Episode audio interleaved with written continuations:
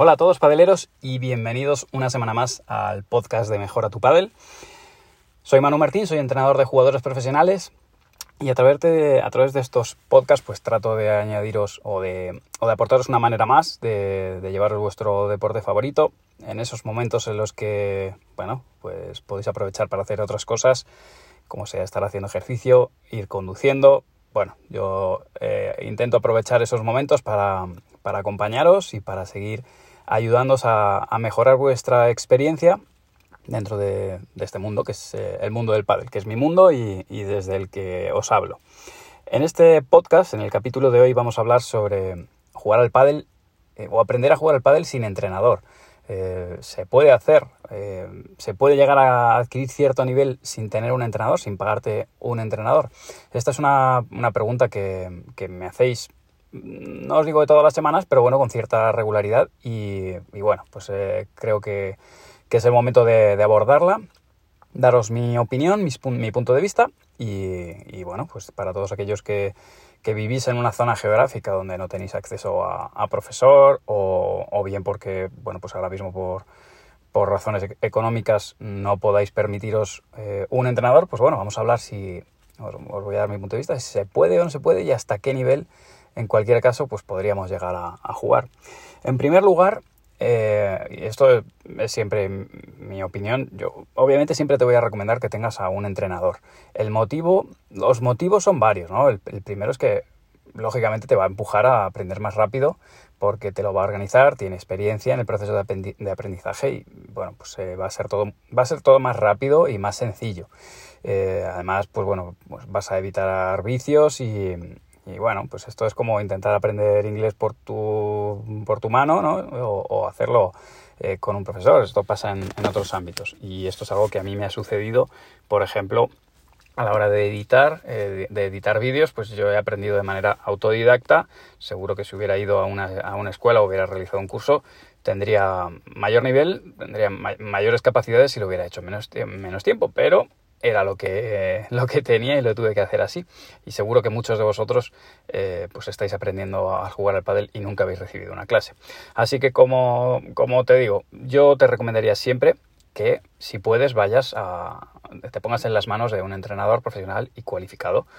Pero si no lo puedes hacer, en mi opinión, se puede aprender. Sin ningún problema se puede aprender. Vas a ir más lento, tienes que ser muy riguroso, tienes que ser muy ordenado y tienes que hacerte la idea de que eres tu propio profesor, así que, tienes que te tienes que dar caña, porque cuando, cuando yo tengo mis alumnos, pues llego a la clase y, yo tengo los objetivos preparados, adecuados a, a su nivel, o, incluso, bueno, pues los hemos consensuado, pero bueno, que estoy ahí dándoles caña y, pegándoles un poco la matraca, ¿no? Dándoles la matraca y pegándoles la chapa para que, eh, pues, el objetivo que estamos trabajando lo hagan. Y cuando se relajan y se ponen a hacer otras cosas, pues les sigo pegando la brasa. Y esa es un poco la tarea que vas a tener que hacer tú. Tú a ti mismo vas a tener que, seguir eh, estando muy atento de que los objetivos que te hayas propuesto los consigas. Así que, en mi opinión, se puede aprender, se puede llegar lejos. Pues bueno, esto, esto ya depende de, muchos factores, ¿no? Eh, ¿Qué consideras llegar lejos?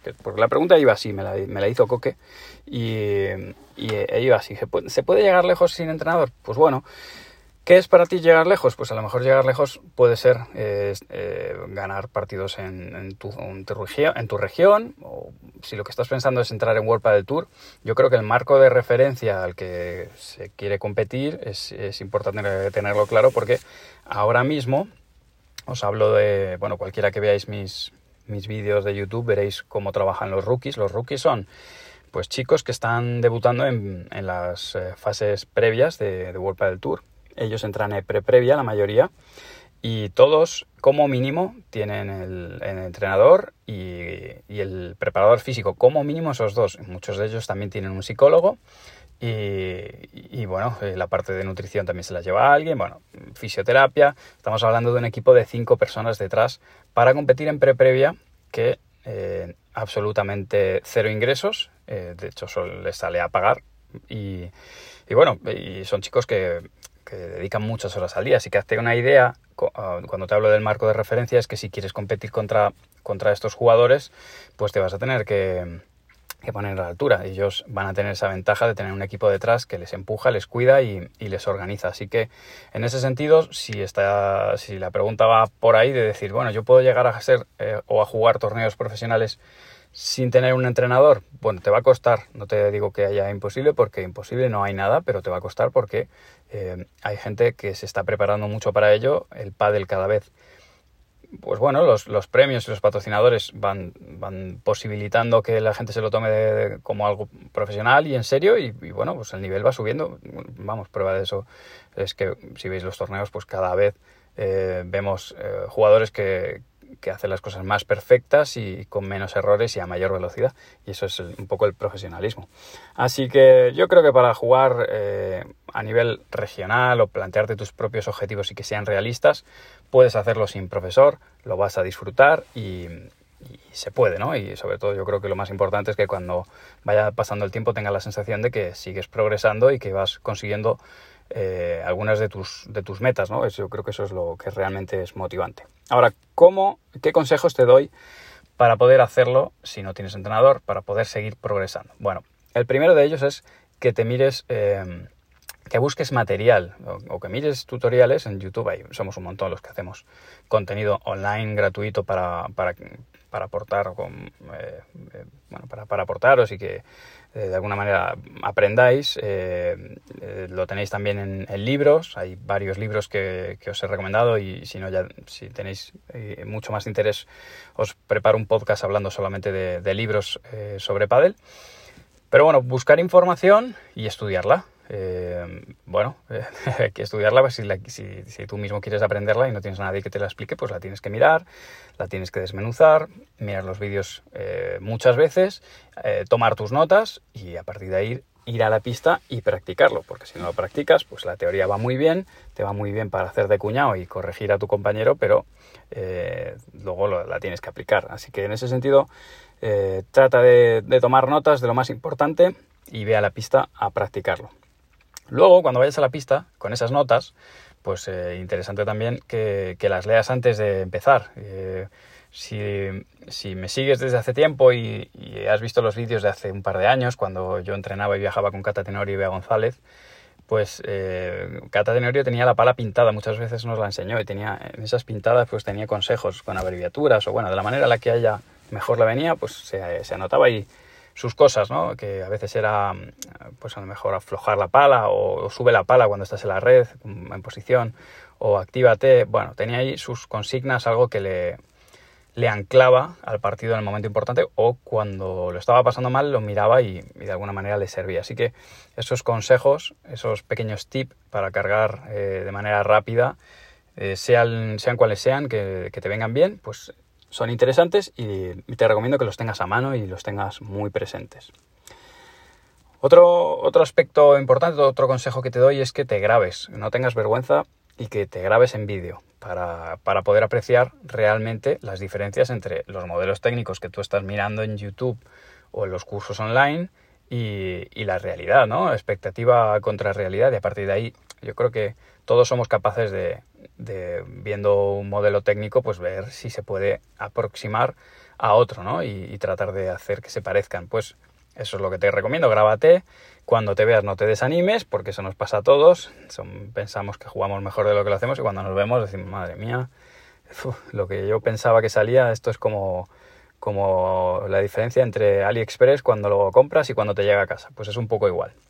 Así que, eh, lo dicho, mírate, grábate y además eso te va a dar una motivación extra si consigues ir mejorando porque con el tiempo, cuando tengas todos esos vídeos, pues vas a poder tener también tu progresión, ¿no? Y yo creo que, como te decía al inicio del podcast, pues es, es interesante el ir progresando y por lo menos a mí me motiva aprender cosas nuevas y, pensar que cada año soy mejor que, lo era el año pasado, ¿no? Eso a mí me hace, en todas las, en todas las áreas de mi vida intento tratar de ir haciendo las cosas mejor y de y de no estancarme, ¿no? de ser mejor versión de mí mismo cada año.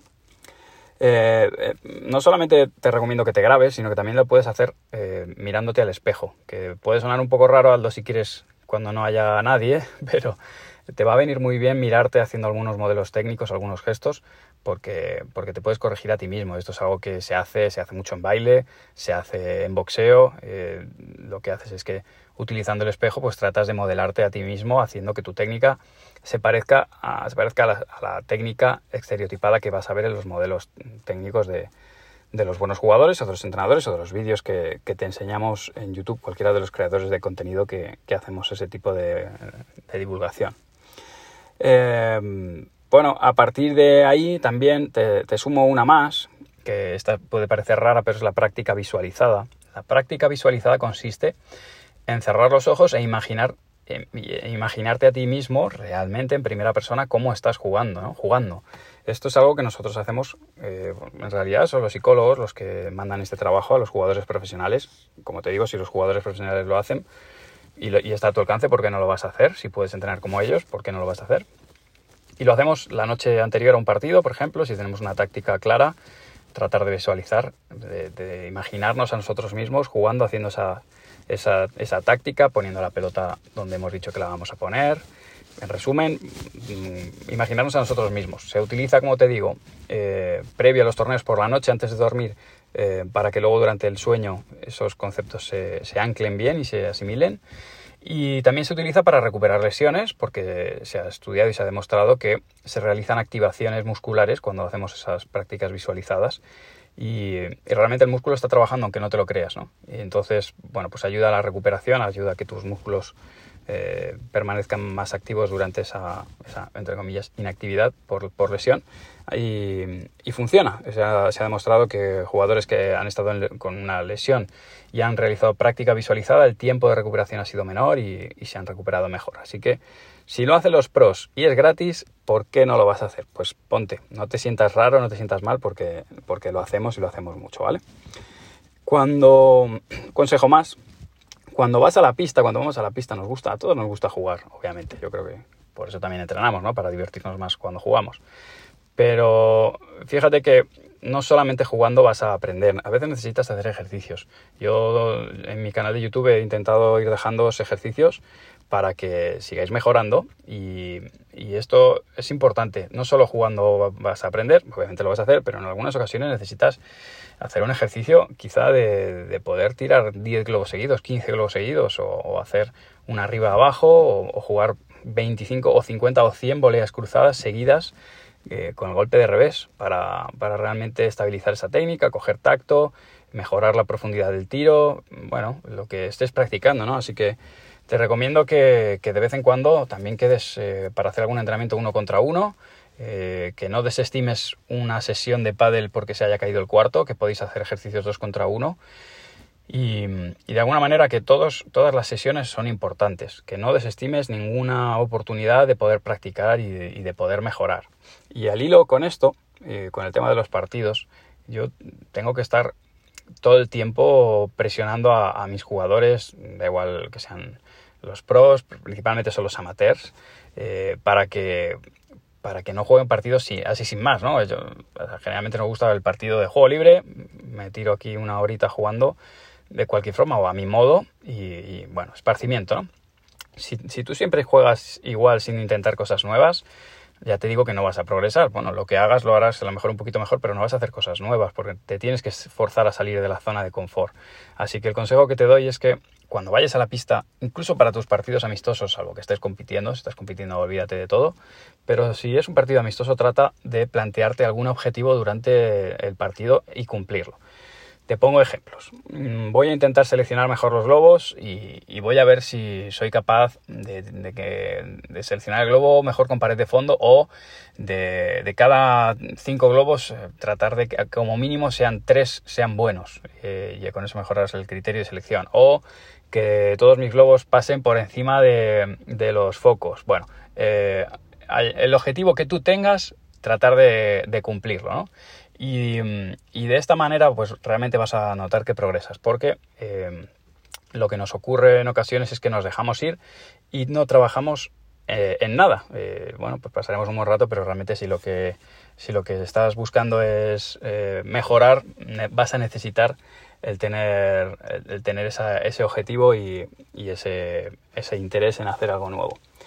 Eh, siguiendo, siguiendo con, este tipo de, consejos eh, sobre los partidos y sobre no desestimar cualquier tipo de, de sesión que puedas sacar, eh, cuando vayas a los clubes, trata de, bueno, cuando, cuando vayas a, os imagino que tienes un club referencia, ¿no? Bueno, si no, será, tendrás una organización donde practiques, pero bueno, en lugar donde practicas, trata de, estar siempre un poco abierto a, hacer de cuarto en algunos partidos. Da igual si el nivel es un poquito por arriba o un poquito por abajo. Esto da para hacer otro podcast, ¿no? Lo de jugar con jugadores que son mejores o peores. Pero si es un poquito por arriba o un poquito por abajo, es útil. No, no, siempre podemos tener exactamente el mismo nivel. Si es, mucho, si es muy por arriba o muy por abajo, mmm, vale, no te va a servir, ya lo sabemos, ¿no? Pero si es un poquito por arriba, te va a forzar a, a, moverte más y a estar más intenso. Y si es un poquito por abajo, te va a permitir, como la pelota te va a parecer que va más lenta, como todo va a ser un poco más sencillo, te va a dar como para practicar cosas nuevas y, además te va a hacer acostumbrarte a, un ritmo un poco inferior al tuyo, que ya seguro que te ha pasado, que cuando juegas con gente que juega más lento o juega un poco peor que tú, no, no juegas tan bien, ¿no? Y, y, tienes el problema. Pues hay que acostumbrarse porque en algún momento te puede pasar. Así que yo te recomiendo que estés abierto a, jugar de cuarto, a que la gente te pueda llegar a llamar y, a meterte en todos esos partidos, más allá de, que pueda haber una pequeña diferencia de nivel y, en este sentido, eh, sobre ofrecerte y sobre hablar con la gente, te, animo también a que si hay algún jugador que tú consideras referencia, que te gusta cómo juega o que crees que su nivel es alcanzable, que bueno, pues que, te sientes a mirar sus partidos, que le preguntes cómo, cómo hace algún determinado golpe, cómo lo hace, cómo,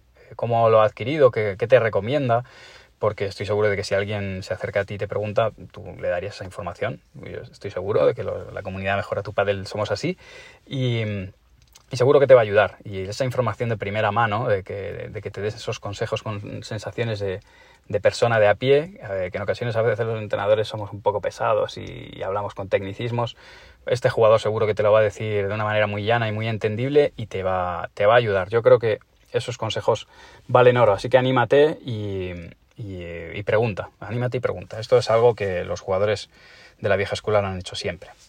Por último, el último de los consejos, aunque, aunque, podría darte más, pero el último de los consejos que te doy es que también te ofrezcas como sparring, si ya tienes cierto nivel, que te ofrezcas como sparring. Yo eh, mejoré mucho en mi etapa como jugador haciendo de sparring a jugadores, eh, a jugadores profesionales, a jugadores top, y, bueno, pues oye, pues vas ahí, te, matan a pelotazos, eh, el entrenador te va a pedir que le pongas todas las pelotas en un sitio, en otro, bueno, eh, es, un poco un medio para que él entrene, pero a ti te está sirviendo, lógicamente. No solamente estás cogiendo ritmo, sino que además eh, estás aprendiendo de, cómo él aprende, ¿no? Entonces, yo te recomiendo que si puedes y tienes nivel suficiente, intentes hacer, ofrecerte como sparring de jugadores da igual que sea en categoría regional o que sea en categoría profesional, si tienes el nivel y te empiezan a llamar, te va a venir muy bien y los sparring buenos realmente en terreno profesional están, están cotizados. Yo, yo tengo mi equipo de sparrings que me ayudan con Alejandro y con Ari y para mí son importantísimos porque es la manera de que las chicas entrenen y, y vayan bien al torneo. Así que en ese sentido, anímate, no tengas vergüenza. Eso sí, sé realista, porque no te puedes ofrecer hacer sparring si no estás al nivel, eh, pero bueno, ahí, ahí te lo dejo. Estos han sido los consejos que, tenía para hoy. Espero que el podcast te haya, te haya entretenido. Eh, poquito a poco iré mejorando y también trataré de, traer invitados, pero bueno, eh, de momento voy grabando los podcasts en los pequeños espacios que, tengo. Hoy en concreto, esto, esto lo estoy grabando en el, en el parking del Club Central Padel en León antes de entrar a un clinic. Son ocho y media de la mañana. Así que, pues eso, dentro de mi vida de caos sigo intentando aportaros valor y, ayudaros a, a, que sigáis disfrutando de este hermoso deporte. Lo dicho, os mando un abrazo muy fuerte y nos vemos en las redes sociales. Chao, chao.